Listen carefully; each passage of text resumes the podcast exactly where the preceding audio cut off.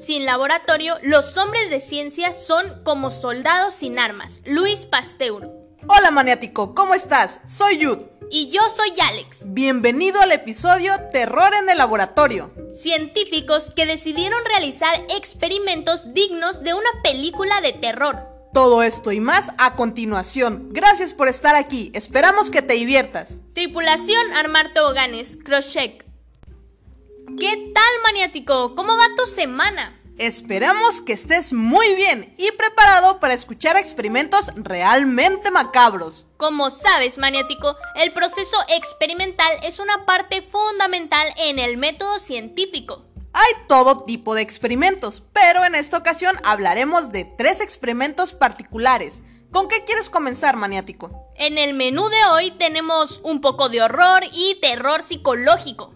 ¿Qué te parece maniático si para la entrada pedimos un poco de terror psicológico? Comencemos con algo tranquilo, con el experimento Universo 25. Todo comenzó en 1960 cuando el etólogo John Calhoun, etólogo es quien estudia el comportamiento animal, realizó un experimento social para observar la conducta de ratones en condiciones utópicas para la vida. El objetivo de este experimento era analizar cómo la alta densidad de la población afecta el comportamiento de los ratones. ¿Cómo lo hizo? Principalmente diseñó un espacio de 6.5 metros cuadrados con parámetros de temperatura ideal para los ratones, dispensadores ilimitados de agua y alimento. Según los cálculos, el científico estimó que 9.500 ratones podrían comer al mismo tiempo sin ninguna molestia. Además, colocó material útil para la construcción de nidos y cada semana se realizaría la limpieza del lugar. En este paraíso de los ratones, colocó principalmente 8 ratones, 4 hembras y 4 machos, para comenzar una de las cuatro fases en las que se desarrollaría el experimento. La fase A fue el periodo de reproducción de los ratones. La fase B fue el nacimiento de las crías. En unas semanas nació la primera generación de ratones. Después de esto, la población comenzó a crecer exponencialmente duplicándose cada dos meses, de 10 ratones a 20, luego a 40, 80 y así sucesivamente, hasta que en agosto de 1969 la población ya era de 620 ratones. Con una población de 620 ratones fue el comienzo de la fase C, en la cual se observó una clara jerarquización en la sociedad y una disminución en las tasas de natalidad, puesto que el espacio ya no era suficiente para el desarrollo exitoso de los ratones. Las jerarquías que se observaron en esta fase fueron los parias y los hermosos. Los parias eran los ratones jóvenes que se encontraban congregados en el centro del cubo, agredidos por los ratones más viejos. Estos machos jóvenes mostraban un comportamiento agresivo y no protegían a las hembras. Por este motivo, las hembras también se mostraron agresivas con los machos, en un comienzo para proteger a sus crías, pero finalmente terminaron siendo agresivas con sus crías también. Esto incrementó la tasa de mortalidad en ratones jóvenes y continuó disminuyendo la tasa de natalidad. La jerarquía de los hermosos eran ratones sin cicatrices, ya que nunca habían peleado. Eran machos que no se habían apareado y que tampoco eran territoriales. Lo único que hacían era comer, beber, dormir y acicalarse. Los hermosos fueron extraídos del universo 25 para ser colocados en otro cubo con hembras para ver si se reproducían, pero no mostraban interés por las hembras y continuaron comiendo, bebiendo y acicalándose hasta que murieron de viejos. Y bueno, maniático, a partir de aquí llega la fase D o fase de la muerte, en donde la tasa de mortalidad de los ratones llegó a ser del 100%. En el día 1780, maniático, falleció el último ratón del universo 25.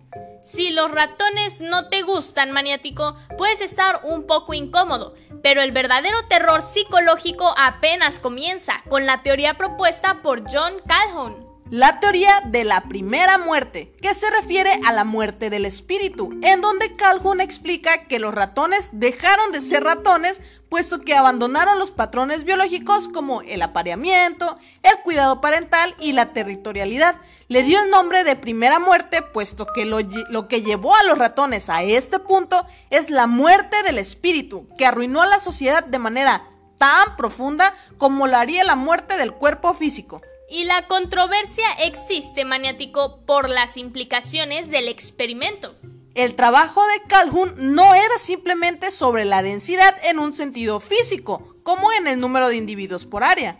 También era un análisis al grado de interacción social. A partir de aquí surgen análisis y extrapolaciones. Calhoun, bajo sus investigaciones Dead Squared, The Explosive Growth and Demise of a Mouse Population, el investigador explica desde el principio que hablará de ratones, sin embargo, sus pensamientos están en el hombre. Esto no significa que el paralelismo sea correcto, sino que buscó extrapolar estos comportamientos y tendencias a lo que ocurre en sociedades humanas. Otros autores argumentan que en la humanidad se han observado situaciones de sobrecrecimiento poblacional en ciudades, pero que finalmente la sociedad se estabiliza. ¿Tú qué opinas, maniático? ¿El universo 25 podría ser una premonición para la humanidad o no se puede extrapolar a tal punto? Continuemos con John Scott Haldane, un biólogo y fisiólogo que estudió los sistemas respiratorios y desarrolló la cámara que lleva su nombre, para el estudio de gases y metabolismo en los animales. La situación con Haldane era que su sujeto experimental era él mismo y su hijo. En el año 1893 maniático, Haldane se metió en una caja hermética y se mantuvo ahí durante 8 horas, respirando el mismo aire para notar los efectos que tenían sobre él. Sus conclusiones de este experimento fueron que la desoxigenación de la sangre aumenta la capacidad de transportar dióxido de carbono, fenómeno al que se le conoce como efecto Haldane. Gracias a esta investigación fue requerido para investigar acerca de los gases en las minas que provocaban la muerte de los mineros. Su experimentación consistió en revisar los cuerpos de los mineros muertos en explosiones de pozos. Su piel era de color rosa cereza debido a la carboxihemoglobina que desplazaba el oxígeno. Con esto, Haldane descubrió que el gas que causaba la asfixia en los mineros era el monóxido de carbono. Entonces ideó una estrategia para utilizar animales centinela. Animales que servirían como alarma en caso de que la concentración de monóxido de carbono aumentara peligrosamente. Los animales que utilizó fueron los canarios, quienes mostraban los efectos del envenenamiento antes de que los niveles de gas se volvieran críticos para los mineros. Con esto obtenían una advertencia temprana del problema.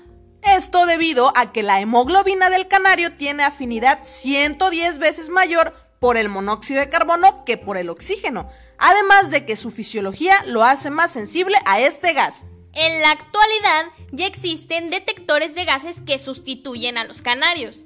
En 1907, Haldane hizo una cámara de descompresión para ayudar a los buceadores de aguas profundas, haciendo sus inmersiones más seguras. Con esto obtuvo las primeras tablas de descompresión utilizadas para el buceo. Todo esto lo logró experimentando con animales. ¿El fin justifica los medios maniáticos? Bueno, maniático, si a esta altura aún no consideras que estos experimentos sean tenebrosos, es porque no te hemos hablado aún del alemán Joseph Mengele. Mengele fue un oficial y médico nazi a quien apodaban el ángel de la muerte. Este apodo se lo ganó debido a que en su estancia en el campo de concentración Auschwitz realizó estudios antropológicos y sobre herencia genética utilizando prisioneros en sus experimentos. Dentro de los intereses de Mengele estaban los gemelos idénticos, las personas con heterocromía, gitanos, enanos o personas con anomalías físicas. Los presos que utilizaba para sus experimentos estaban separados del resto, recibían una mejor alimentación e incluso hizo una guardería con juegos para los niños de sus experimentos. Tener a tu sujeto experimental en condiciones adecuadas es vital para cualquier investigación maniático. En sus experimentos con gemelos realizaba amputaciones y suturas innecesarias, ya que unía a los gemelos como si fueran siameses para determinar si la unión era exitosa y de serlo observar si lograban estabilizarse. Desgraciadamente los resultados fueron lamentables, ya que los gemelos fallecieron por gangrena. Además de esto, Mengele inoculaba bacterias del género Rickettsia conocidas por causar tifus en uno de los gemelos, para comparar las reacciones y hacer transfusiones de sangre de un gemelo a otro. Si uno de los gemelos moría a causa de la enfermedad, mataba al otro gemelo para realizar exámenes post-mortem comparativos. Por si todo esto no fuese suficiente, también realizó cirugías de cambio de sexo entre las niñas y los niños para conocer las reacciones físicas y mentales, Además, obligaba a los hermanos gemelos a mantener relaciones sexuales con el objetivo de estudiar la calidad de los hijos resultantes. Pero eso no es todo, maniático. Eso es únicamente lo que hacía con los gemelos. También tenemos a las personas con heterocromía, es decir, con ojos de diferente color. A estas personas les extraía los globos oculares para analizarlos y compararlos. Además, les inyectaba sustancias químicas en los ojos para ver si cambiaban de color. Sus experimentos no pararon ahí, sino que también sometió análisis a personas con enanismo, particularmente con la familia Ovitz. Siete personas con enanismo a quienes les extrajo médula espinal y dientes para estudiar su material genético. Además, los sometía constantemente a pruebas de rayos X y les extraía sangre. Seccionaba los muslos de las mujeres para utilizarlos como material de cultivo. Es decir, maniático, hacía crecer sobre un trozo de músculo bacterias y otros microorganismos. Después de múltiples experimentos, únicamente sobrevivió un miembro de la familia, Perla Ovitz, quien fue entrevistada por Yehuda Koren y Eliad Negev, quienes posteriormente escribirían el libro titulado En nuestros corazones éramos grandes, Éramos gigantes, perdón. ¿Y qué crees, maniático? Tengo que leer ese libro. Por si aún esto no te parece horripilante, todos los experimentos realizados por Mengele maniático eran sin anestesia y amarraba a los presos a sillas y a mesas para realizar sus experimentos. Nunca capturaron a Mengele en vida por sus atrocidades, ya que días antes de que los soviéticos llegaran al campamento de Auschwitz, escapó hacia América del Sur, en donde Mengele falleció en la costa de Brasil ahogado mientras nadaba en una playa. No sé qué opines tú, maniático, pero a mí me causa impotencia todo lo que hizo Mengele. Yo leí hace mucho tiempo que muchos soldados nazis pasaban la mayor parte del tiempo embriagados, pues no soportaban la situación y todos los asesinatos y torturas que tenían que realizar. Pero Mengele lo disfrutaba. Hay registros que cuentan que cuando recibía nuevos presos se alegraba al saber que tendría nuevos sujetos experimentales. A mí no me causa impotencia, en realidad me causa admiración. Rayos maniático, no sé cómo decirlo sin parecer un poco psicópata, pero en realidad sí me impresiona bastante lo que hizo. Me llama mucho la atención y me cuesta trabajo discernir si era su amor por la ciencia lo que lo llevó a realizar todas estas atrocidades o si era su instinto asesino y torturador lo que lo llevó a trabajar en ciencia en un lugar tan atroz. Porque lo que comenta Jude de que Mengele se alegraba al recibir nuevos presos, en realidad, ¿por qué era su emoción? ¿Porque descubriría cosas nuevas o porque podría hacer sufrir a un preso más? A mí no se me hace algo digno de admirar, es algo fuerte. A pesar de que realizó muchos experimentos, era un nazi, un racista. En este punto sería bueno hablar un poco de bioética, maniático. Se trata de una rama de la ética que se dedica a promover principios para la conducta más apropiada del ser humano con respecto a la vida y el ambiente. Incluye problemas éticos relacionados con la vida en general, hasta cuestiones relacionadas con el medio ambiente y el trato debido a los animales. No quiero poner en duda mi ética, tomando en cuenta que estoy en formación científica, pero sinceramente estos puntos para mí están en un plano ambiguo, específicamente por la parte de la conducta más apropiada del ser humano. Estamos hablando de algo relativo, es decir, más apropiada según quién o qué propósito. Pues la bioética se basa en cuatro principios que pueden dejar un poquito más claro este asunto. El primero es la autonomía, implica la capacidad para darse normas y reglas a uno mismo sin influencias ni presiones. Por ejemplo, en el ámbito médico, el consentimiento informado es la máxima expresión de este principio, siendo un derecho del paciente y un deber del médico. El segundo principio es la beneficencia, que es el actuar en beneficio de otros promoviendo intereses legítimos y suprimiendo prejuicios. Por ejemplo, en medicina, el médico posee una formación y conocimiento que el paciente no. Y por esto el médico sabe qué es lo conveniente para el paciente y actúa buscando el beneficio de su paciente. El tercer principio es el de la justicia, que consiste en tratar a cada quien como corresponda, con la finalidad de disminuir las situaciones de desigualdad, ya sea ideológica, social, cultural o económica.